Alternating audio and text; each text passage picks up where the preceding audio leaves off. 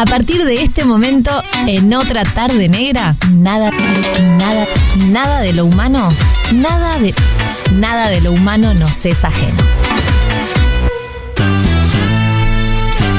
Signo de que cuando a uno le gusta lo que hace, no es trabajo.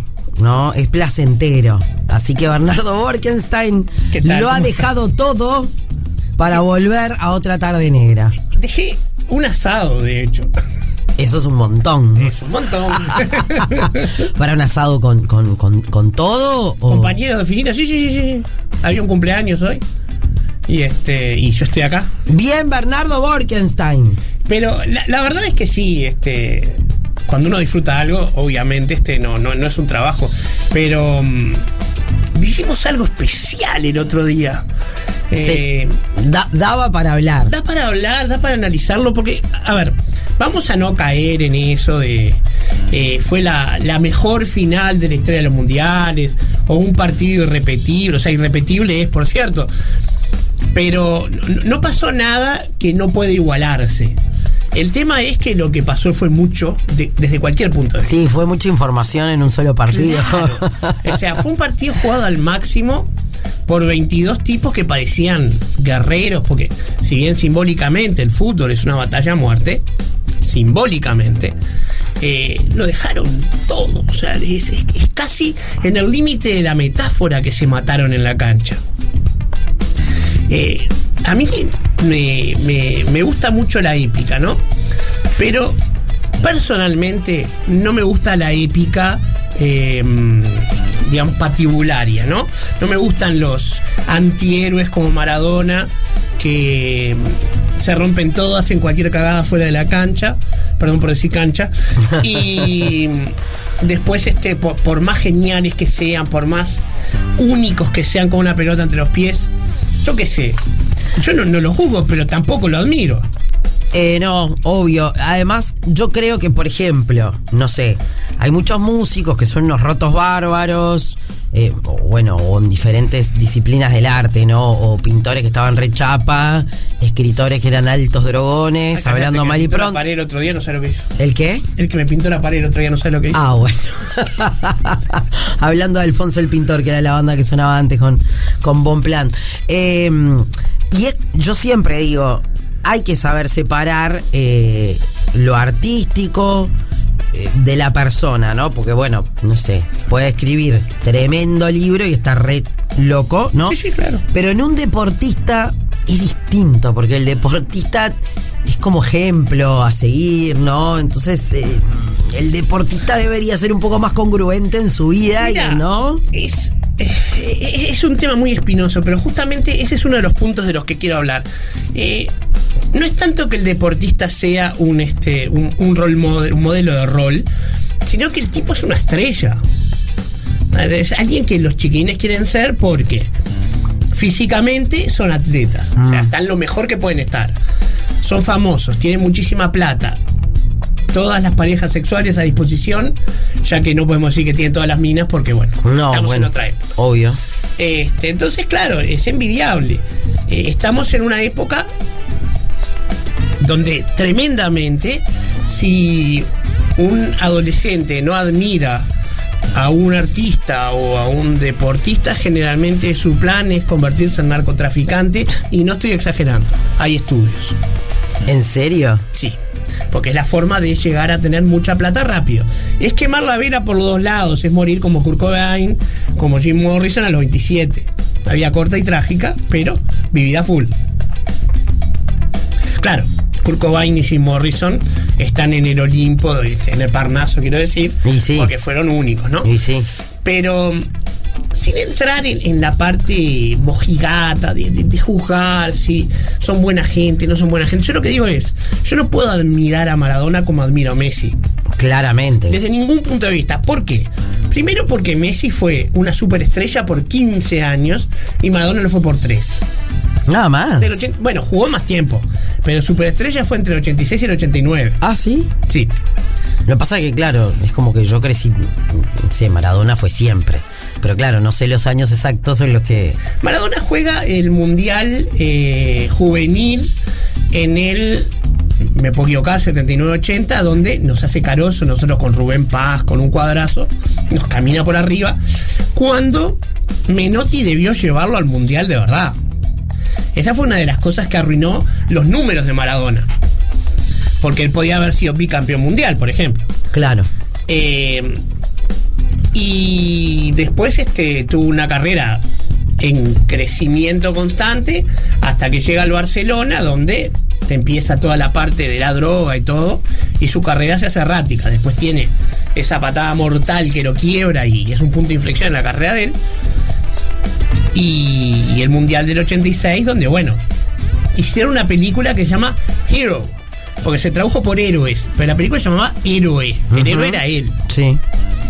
Ese partido contra los ingleses con un gol con la mano, un gol inválido.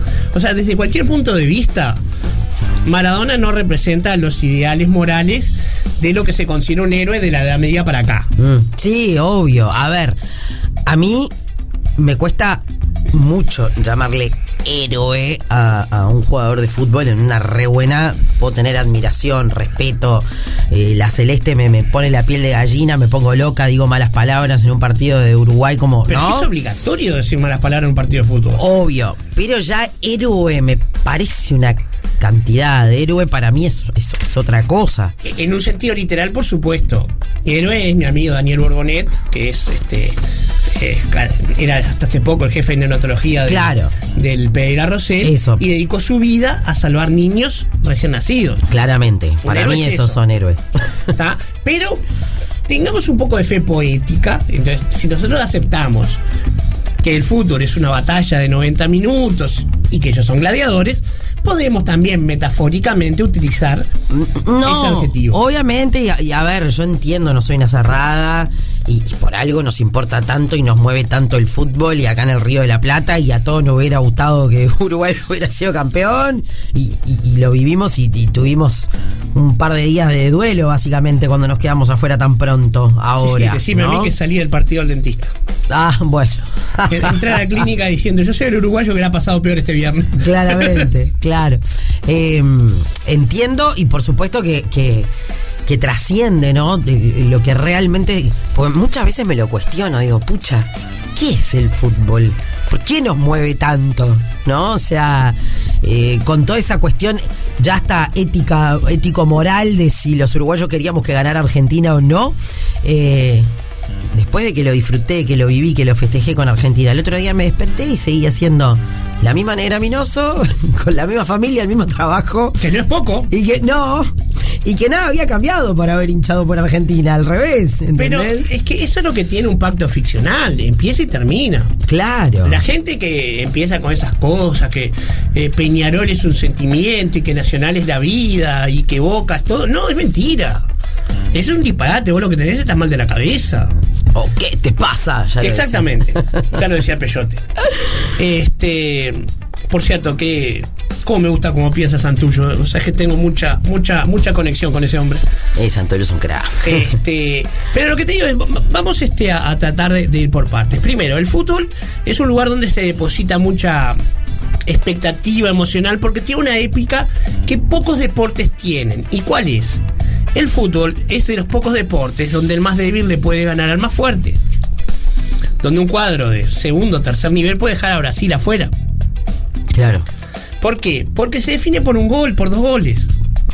En básquetbol, donde los tanteadores van hasta 100 y ciento y pico, no hay forma de que el más chico, el, menos fuerte, le gane al más fuerte. Un partido eh, en condiciones absolutamente estrambóticas, pero de 10 partidos pierde 9. Si es que no pierde los 10. Porque es como en el ajedrez. El más fuerte gana, punto. Entonces el fútbol con esos tanteadores pequeños y la posibilidad de empatar además es donde los más débiles tienen una chance. Y ese es el este el, el apelativo de eh, David contra el Goliat, ¿no? O sea, si bien David tenía una gran ventaja, era que tenía a Dios de su lado, eh, ver a un tipo, un muchacho de 17, 18 años, contra un gigantesco guerrero hecho y derecho, y que todavía va y le gana, y con un armamento inferior, es esa cosa que nos gusta ver Porque es justamente ahí donde está la épica, ¿no? Porque con plata cualquiera es guapo, o sea, con, con todos los millones que tiene Batman, y bueno, cualquiera. El tema es ser Batman cuando sos pobre. Claro. Y este, entonces eh, el fútbol nos produce eso que otros deportes también producen, pero que no llegan a la masividad del fútbol. Tengamos en cuenta que el Mundial de la FIFA es el evento más visto del planeta. Más que el Super Bowl. Sí, claro, si eso no importa a los Yankees y a cuatro más. No sé, el Super Bowl tiene muchos No, pero no podés millones. comparar, ¿no? Se mueve el planeta para ir hasta ahí. No, no, no, no. Está, está, Vos hablá que yo voy a googlear. Vas a googlear, muy Sí. bien. Entonces, tenemos ese, ese aspecto. Y por otro lado está esa, esa idea de que muchos jugadores salen como Maradona, de una villa miseria, de Villa Fiorito, de las condiciones más extremas, de las carencias más duras, y se convierten en el número uno de algo. No todos surgen en esas condiciones, porque un Cristiano Ronaldo no lo hizo, un Forlán ciertamente no lo hizo, y muchísimos jugadores no lo hacen. Pero cada tanto aparece uno y se lleva esa, este, digamos, imagen de el que venció a todas las, este, las contras de la vida y le ganó la vida misma. El propio Messi tuvo que recibir un tratamiento médico con hormona de crecimiento para poder llegar a tener un físico que le permitiera jugar al fútbol. Pero mm, eh, está esta, esta cosa que hasta el domingo vos le preguntabas a los no sé, 37, 45, no sé cuántos millones de argentinos hay, y más de la mitad te iba a decir que Maradona era más que Messi. ¿Por qué? Porque la única cosa de la que se pueden agarrar es que había ganado un mundial y Messi no. Y no es poco. ¿Está? Pero ahora que Messi ganó un mundial, como que ya se pusieron al mismo, al mismo nivel, pero igual les tira más la épica de, de, de todo lo que tuvo que vencer Maradona, incluyéndose a sí mismo, para llegar a donde llegó.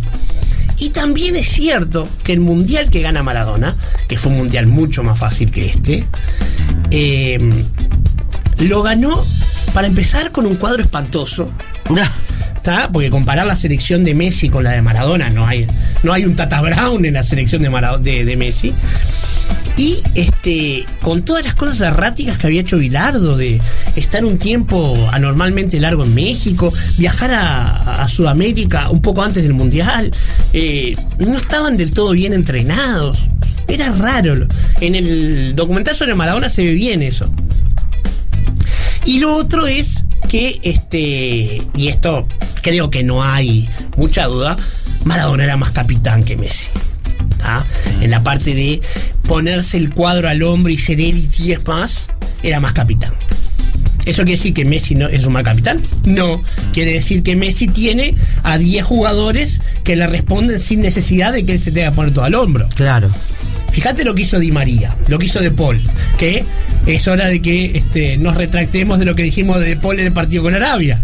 Tal cual. Este, así que Igual este, esta selección argentina eh, cae bien. La selección en sí cae bien. Salvo eh, este muchacho, que no es que me cae mal. ya vamos a hablar del Dibu. ya vamos a hablar del Sí, me parece un boludo, hablando mal y Tiene pronto. 23 años, negra. Nada más. Claro. Ah, claro, yo pienso con mi cabeza de casi 40. Está. Bueno, capaz que lo perdono un poco ahora. Eh, pausa, eso, pausa, pausa y ya volvemos. Otra, otra tarde negra. Compartiendo otra tarde negra aquí en Radio Cero. En este 21 de diciembre, señoras y señores. Llegó el verano. ¡Que viva el verano! ¿eh? Y le quiero mandar un beso enorme a Alvarito Padín, que está cumpliendo años el día de hoy. No sé si estarás escuchando, Alvarito, a esta hora, pero que los cumplas muy feliz desde acá, desde, desde Radio Cero. Bueno, seguimos con Bernardo Borkenstein en Nada de lo Humano nos es ajeno, eh, trayendo, bueno, a colación. eh, si hay algo que no nos es ajeno, es el, el es fútbol. el fútbol, claramente. Y pasa algo, ¿no? Porque eh, evidentemente lo, lo que fue ese partido este, que movilizó tanto fuera de Argentina y de Francia, eh, como para que incluso este alterara la, la mecánica del programa y viniera hoy, Sí, eh, tiene que ver con mm, lo que estábamos manejando hoy como la épica. Y quiero detenerme unos minutitos nada más porque quiero ir a otro lado después sobre qué es la épica. La épica es eh, todo lo que tiene que ver con las historias de los héroes. Y el héroe es un personaje elegido por los dioses, por lo menos en los mitos. Quiere decir que es un personaje que eh, tiene, porque le fue dada, una virtud que es la arete, que es la virtud heroica, que es el estar llamado a grandes cosas y que generalmente él tiene que elegir hacerlo. El héroe en algún momento tiene la opción de rechazar eso y vivir una vida como un hombre normal. En este sentido es importante entender que a diferencia de lo que los cómics de Superman nos plantean, no es el villano lo opuesto al héroe. Lo opuesto al héroe es el hombre, común. El villano va a por todo igual que el héroe. En todo caso, lo que son polaridades opuestas de lo mismo. Pero este, el tema con esto es que eh, el fútbol eh, tiene toda esa capacidad simbólica, como lo tiene el cine, como lo tiene el teatro y la literatura, de hacernos sentir por un rato que estamos en otro lado. Estamos en un campo de batalla, estamos presenciando algo trascendental a la muerte. Sí, el profesor eh, Medina Vidal de la Facultad de Humanidades, uno de los primeros semiólogos del país, decía que la, digamos, la, ferocidad con la que los jugadores este, eh, practican el fútbol se debe a que simbólicamente lo que están defendiendo es la virginidad de la madre. A mí siempre me causó mucha gracia el tema que tu madre sea virgen, porque eso es algo que pasa solamente en el cristianismo y en algunas religiones solares. Pero este es mucho decir, pero como puedo invocar a un profesor como Regina Vidal, me De todas maneras, eh, esto genera un entusiasmo. Qué montón de información. Pero ¿qué pasa? Es que de algún lado tiene que salir todo esto que pasa. Porque esta locura solo la genera el fútbol. Los hooligans, este problema de las barras bravas que empezó en Inglaterra en los 70, no pasan tanto en otros deportes. No es una cosa mundial que haya problemas de este tipo como para prohibirle la entrada a otros países a ciertas personas. Por razones deportivas, ¿no? Eh, el tema es que, eh, eh, por ejemplo, uno habla de que esto genera, despierta entusiasmo. La palabra entusiasmo, en su etimología, viene de entheos, que quiere decir estar poseído por el espíritu de un dios. Es algo de los dioses que tenés adentro y que te supera. ¿Qué es esa la sensación que uno tiene cuando, por ejemplo, siendo hincha de Nacional, vio a Suárez en la cancha este, hace unos meses? Sí, claro. Dos meses. Y es poco difícil de contar con palabras, es algo inefable. No es como dicen un sentimiento, no es, es bien claro lo que pasa. Pertenece a esas cosas que son emocionales y por lo tanto no son aprehensibles en el discurso. Sin duda. Pero nada más. Entonces está eso, está la épica, está el que muchos de ellos vienen de condiciones muy complejas. Vos pensá en la gran mayoría de los jugadores africanos que hubo en el Mundial venían muchos de ellos de situaciones muy comprometidas, de países difíciles, si no son hijos de, son nietos de refugiados, o bisnietos quizás, pero este gente que estuvo en contacto con personas que la pasaron muy mal. Pienso en Balotelli, por ejemplo, ¿no? Que también le, pagó su. tuvo que pagar su, peaje por tanto. tanto, digamos, problema, ¿no? Este. Y, bueno, y ahí entonces se empiezan a cruzar esas historias que de alguna manera hacen a la eh, mítica de cada personaje. En ese sentido, el personaje Maradona es imbatible porque lo tenía todo. Tenía la caída trágica, tenía un talento impar, porque en su generación Maradona hubo uno solo. Porque en esta generación tenemos al eternamente segundo Cristiano Ronaldo, pero sin Messi, Cristiano Ronaldo hubiera sido el uno sin nada. O sea, le tocó la mala suerte de convivir con Messi. Porque es este, un jugador fuera de serie también. O a Iniesta, que te tocó hacer toda la carrera con Messi arriba y sin poder llegar a ser el este el héroe que debió ser el Messi. tan genial. ser Messi en lugar de Messi, como decía un personaje de, de. Eh, entonces, claro, cada personaje tiene eso. Y Messi tiene esa cosa de eh, tan perfil bajo, tan. todo le sale fácil. Uno no ve las horas de entrenamiento, el laburo, la disciplina. Messi es un jugador hiperdisciplinado, no hace otra cosa que vivir con su familia y entrenar para jugar al fútbol. Claro, pero es que Messi es eso, es un tipo querible desde sus comienzos, ¿no? De cómo fue todo y la imagen de familia que da, que realmente lo es, ¿no? Una, una linda familia. Es que a mí me apela mucho más y me parece mucho más heroico una persona que tiene una familia que la puede mantener, que ama a su familia como Messi o como Suárez, que de repente Maradona, que fue un misógino importante, que dejó hijos tirados por todo el mundo. Claro. Insisto, no entro en lo moral, entro en que yo no puedo admirar eso nada más. Ujú. Sí, Él sí, viva, sí. cada uno viva como lo quiera. Seguramente yo no creo que Maradona haya violado mujeres. Probablemente las grandes, la gran cantidad, si no todas las relaciones, fueron consensuadas. Nunca se le acusó de otra cosa. Aunque en aquella época ya sabemos que no era tan fácil denunciar a un Maradona, ¿no? Pero este está. Quiero decir, no puedo encontrarlo admirable, no puedo. Y eh, pasó que eh, esto es algo que, que- que me importa a mí nada más, pero eh, yo entré a Facultad de Química en el 86, que fue el año anterior que ganó, salió campeona del mundo Argentina. Entonces toda mi vida en la química transcurrió entre dos mundiales de Argentina. Es mucho tiempo. Me di cuenta viéndolo así todo el tiempo que pasó. Y me di cuenta que eh, Argentina no va a ser la misma en un sentido de, de- de imagen nacional, de, de- de lo que es la, la leyenda de una nación a partir del domingo, porque eh, empezaron a tener un héroe más sano que el que tenían antes. Claro. Y vamos a eso, ¿no? Entonces, este. El partido concretamente, ¿no? Maradona cuando ganó la final del mundo en el 86 no tenía Mbappé enfrente. Y Mbappé, todo el mundo dice, ah, fracasado, perdió la final. Todo. Mbappé tiene 23 años, ya fue campeón del mundo a los 17 y ahora salió vicecampeón haciendo un hat-trick en la final.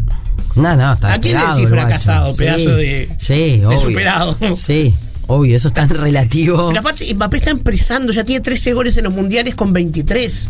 Messi tiene 35, ya está de salida. No tiene El único jugador que podría hacerle sombra a Mbappé, lamentablemente nunca va a jugar un mundial en su vida, que es Erling Haaland, pero es noruego. ¿Cuándo va a jugar Noruego un mundial? Nunca. No, ni lo tengo yo, así Y que- Haaland tiene una cantidad impresionante de goles y de récord de la mayor cantidad de goles en distintos partidos, pero bueno, insisto, es noruego. Claro. Y tiene 21 además. Bueno, ¿cuándo vamos a hablar de Dibu? Bien, ahora. Este, Quiero hablar de Dibu. Yo también. Eh, la gente se ha ensañado, ¿no? Con este, este tema de, de, de ese festejo bobo que hizo Dibu. Un festejo bobo. De ponerse este el guante de oro en los genitales y hacer un este. Porque aparte es como de- que lo agarra. De machirulismo gráfico. No, pero aparte, si, si te detenés en la imagen, es como que es un segundo en- como en el que medita. Tipo, me dan esto, ¿qué hago? A ver, ¿Qué es una estupidez, honestamente. Eh, empezar a, a- pensar en función de machismos y No, violencias. no, es- no, es- no, yo no creo en todo No, eso. yo sé que tú no, pero me pudrí de verlo en las redes sociales. No. Gente superada moralmente, no, ¿qué terraj? Sí, claro que es un terraj, un jugador de fútbol. No, yo lo que ¿Qué digo es que, que que- sea? que El- tenés- no. El conde de Grantham. No, no, no, no, no, no. Pero no tenés por qué. O sea, a ver. Eh, por eso te digo, es como que es un segundo que dice, a ver, ¿qué hago con esto? Pero- No, te, te tengo esto acá, tenés al mundo entero mirándote. Ese es el error, Dale un beso, levantalo. Pero, negra, yo qué ese sé. es el no hagas problema. nada. Probablemente el Dibu Martínez, hoy, miércoles, sea completamente diferente a lo que viste ahí. ¿Tá? Porque el propio Forlán, que debe ser lo más parecido a un intelectual que hemos tenido en el fútbol, cuando salía de jugar a la cancha, salía puteando cuando como corresponde. De alguien que tiene las pulsaciones a 2000. Pero yo no critico que se mande un rosario de puteadas. Es eso que decís, para hacer eso, no hagas nada. Yo creo que obviamente ni lo debe ni de haber meditado. Pero, a ver, vamos a poner en contexto. Este, entendamos, no, es una tarrajada, fue una estupidez lo que hizo. Pero vamos a ver. Dibu tiene 23 años. Es un nene, un guacho. Porque además, la maduración emocional en gente que crece tan rápido quemando etapas es algo relativo. Sí. Es un multimillonario de 23 años que probablemente tenga que este, problemas para adaptarse a la diferencia entre sus posibilidades materiales y sus capacidades emocionales e intelectuales si no lo contienen de su club y puede tener problemas como tuvieron tantos otros. Pero fíjate en qué momento lo hace eso. Él es este, perfectamente argumentable, fue el que ganó la final. Sí, porque sí, atajó sí. penales. ¿Y cómo estuvieron? Porque le atajó un tiro asesino a Mbappé que podía haber sido. Eh, Mbappé, perdón, no, no puedo dejar de escucharle cantar eso. Pero Perdón, así- perdón, perdón. le, le- le paró un tiro a Mbappé, que era el 4 a 3, y marchaban. ¿Está? Como me hubiera gustado, o sea, me hubiera gustado que le atacara el penalcito a Mbappé, estaba, estaba, estaba, era más, pero Pero- estaba, ya era un montón. Yo, a ver, eh, yo creo que la figura de Mbappé y, y todo lo que hizo y todo lo que dejó y meter ese primer penal, lo único que hace es agrandar la victoria argentina. Mm. No le ganaron a cualquier cuadro, le ganaron un cuadro mejor. Claro, pero Argentina tenía todo para ganar. Porque el fútbol no es solo talento puro, el fútbol también es actitud. Obvio. Y esa es la otra cosa donde argumentablemente se puede decir que se comportaron como héroes. Y es que ninguno, franceses o argentinos, aflojaron jamás. Mm. Yo que soy de mucho de ver el fútbol uruguayo. Mbappé, gracias Roque. Salió Mbappé. ¿La conoces, no? No. No. No, ¿cómo que no? Perdón. De- eh, déjenlo escuchar a, a Borkenstein, por favor. Pone. Fue la canción del mundial. Escucha, vamos a escuchar. Hasta vendimos el auto para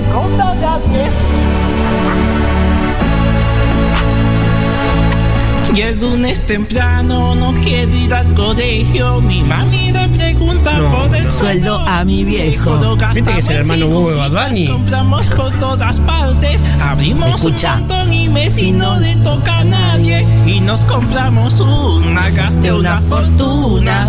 No nos salió Leo, así que compramos tres. Hasta vendimos el auto para comprarle a 10. Por fin lo conseguimos, salió el del PSG. Pero era Mbappé, es buenísima. De. No, Borkenstein, no, no puedo creer. Y te- ya sé que sos el filósofo de la radio, perdón, No, perdón, ni cerca, perdón. no, ni cerca. Mirá que el yo intelectual. tengo mucho sentido del humor y me encanta, Ah. pero. No, por Dios, no. Para los que Pasame la de vivimos- Lucas Podolski, por lo menos. Lo- lo- para los que vivimos la comprada de figuritas, que Dios gracias mágicamente en mi casa fue como. Se, se olvidaron del tema. No, yo también viví la jugada de figuritas, de la compra de figuritas, pero este, Eh, nada, estábamos todos buscando a Messi a Messi y te tocaba Mbappé. ¿No crees que la nieta de mi esposa tenía Messi doble? No. Mm. ¿Lo tiene todavía? No lo Se sé. lo compro. Bueno, Me salió a mí, ¿viste? Este. bueno, a ver. No, pero lo que te decía es que Mbappé es lo que agrandó la, la- la- la gloria de esa, de esa este, final, porque si no hubieran tenido un monstruo adelante como tenían, y bueno, era un partidito. Pero eso que se generó ahí, este, y fue lo que hace que hoy miércoles sigamos hablando de esa final que no jugó Uruguay. No. Yo he visto muchas finales de Argentina, he visto la del 90, la del 90. eh, la del idea. este 2014. Mira, me quedé pensando en 94, no me acuerdo quién fue la final, pero no, no me acuerdo si fue Yo Argentina, tampoco. creo que no. Acá Maggie Este, me mandó, dice, un psicólogo deportivo noruego analizó cada movimiento del Dibu Martínez, hablando de Noruega, así que lo dejo para más adelante, Bueno. este, a ver si, si yo puedo desarrollarlo con la gente, porque nos tenemos que ir. Ya me voy. Pero lo que te digo es el Dibu Martínez venía de este, un esfuerzo psicológico y físico eh, inhumano. Podría Está, estar medio está bien, está bien, lo voy a tener como si fuera un sobrino que se mandó la, Claro. el mamado de fin de año, ¿viste? Exacto. Está, el, el- el sobrino mamado en, en- en Navidad. Estaba destapando, pobre Dibu, déjalo que ahí que bastante hizo este. No, no sé si otro arquero va a jugar eso. Solo hay algo más importante que Dibu Martínez. Sergio Roget. Eh, vamos, Sergio. bueno, ver, feliz Navidad, feliz Año Nuevo. Feliz Hanukkah. Ay, ¿vos, vos, vos festejás este, la Navidad? Sí, claro. ¿Sí? Sí. Y sí, hay que aprovechar todo. ¿Me vas a invitar a alguna fiesta judía? Todos mis amigos judíos, ¿Cómo no? ninguno me invita. Pascua que viene, con Nadie la me invita. invito. Dale, ¿Ta, claro. ¿Me invitas? ¿Mm? Está. Ya me- la tipa se autoinvitaba. Gracias por todo, ver, y me encanta que hayas venido hoy. Un abrazo, la verdad la pasé lindo y, y sí, te extrañaba. Yo también, yo también. Arriba, bueno. Eh, Canelones suena bien, suena con todo. Eh, vamos a estar charlando en el próximo bloque con mi querido amigo Tavo Berriel, eh, vocero de estos espectáculos tremendos que se van a venir a lo largo del verano. En un esfuerzo, quiero decir esto, mancomunado, ¿no? Entre la comuna canaria y los artistas. Se viene este Canelones suena bien, así que en un ratito hablamos de eso, dale. Otra tarde negra. 100% radio. 100% negra.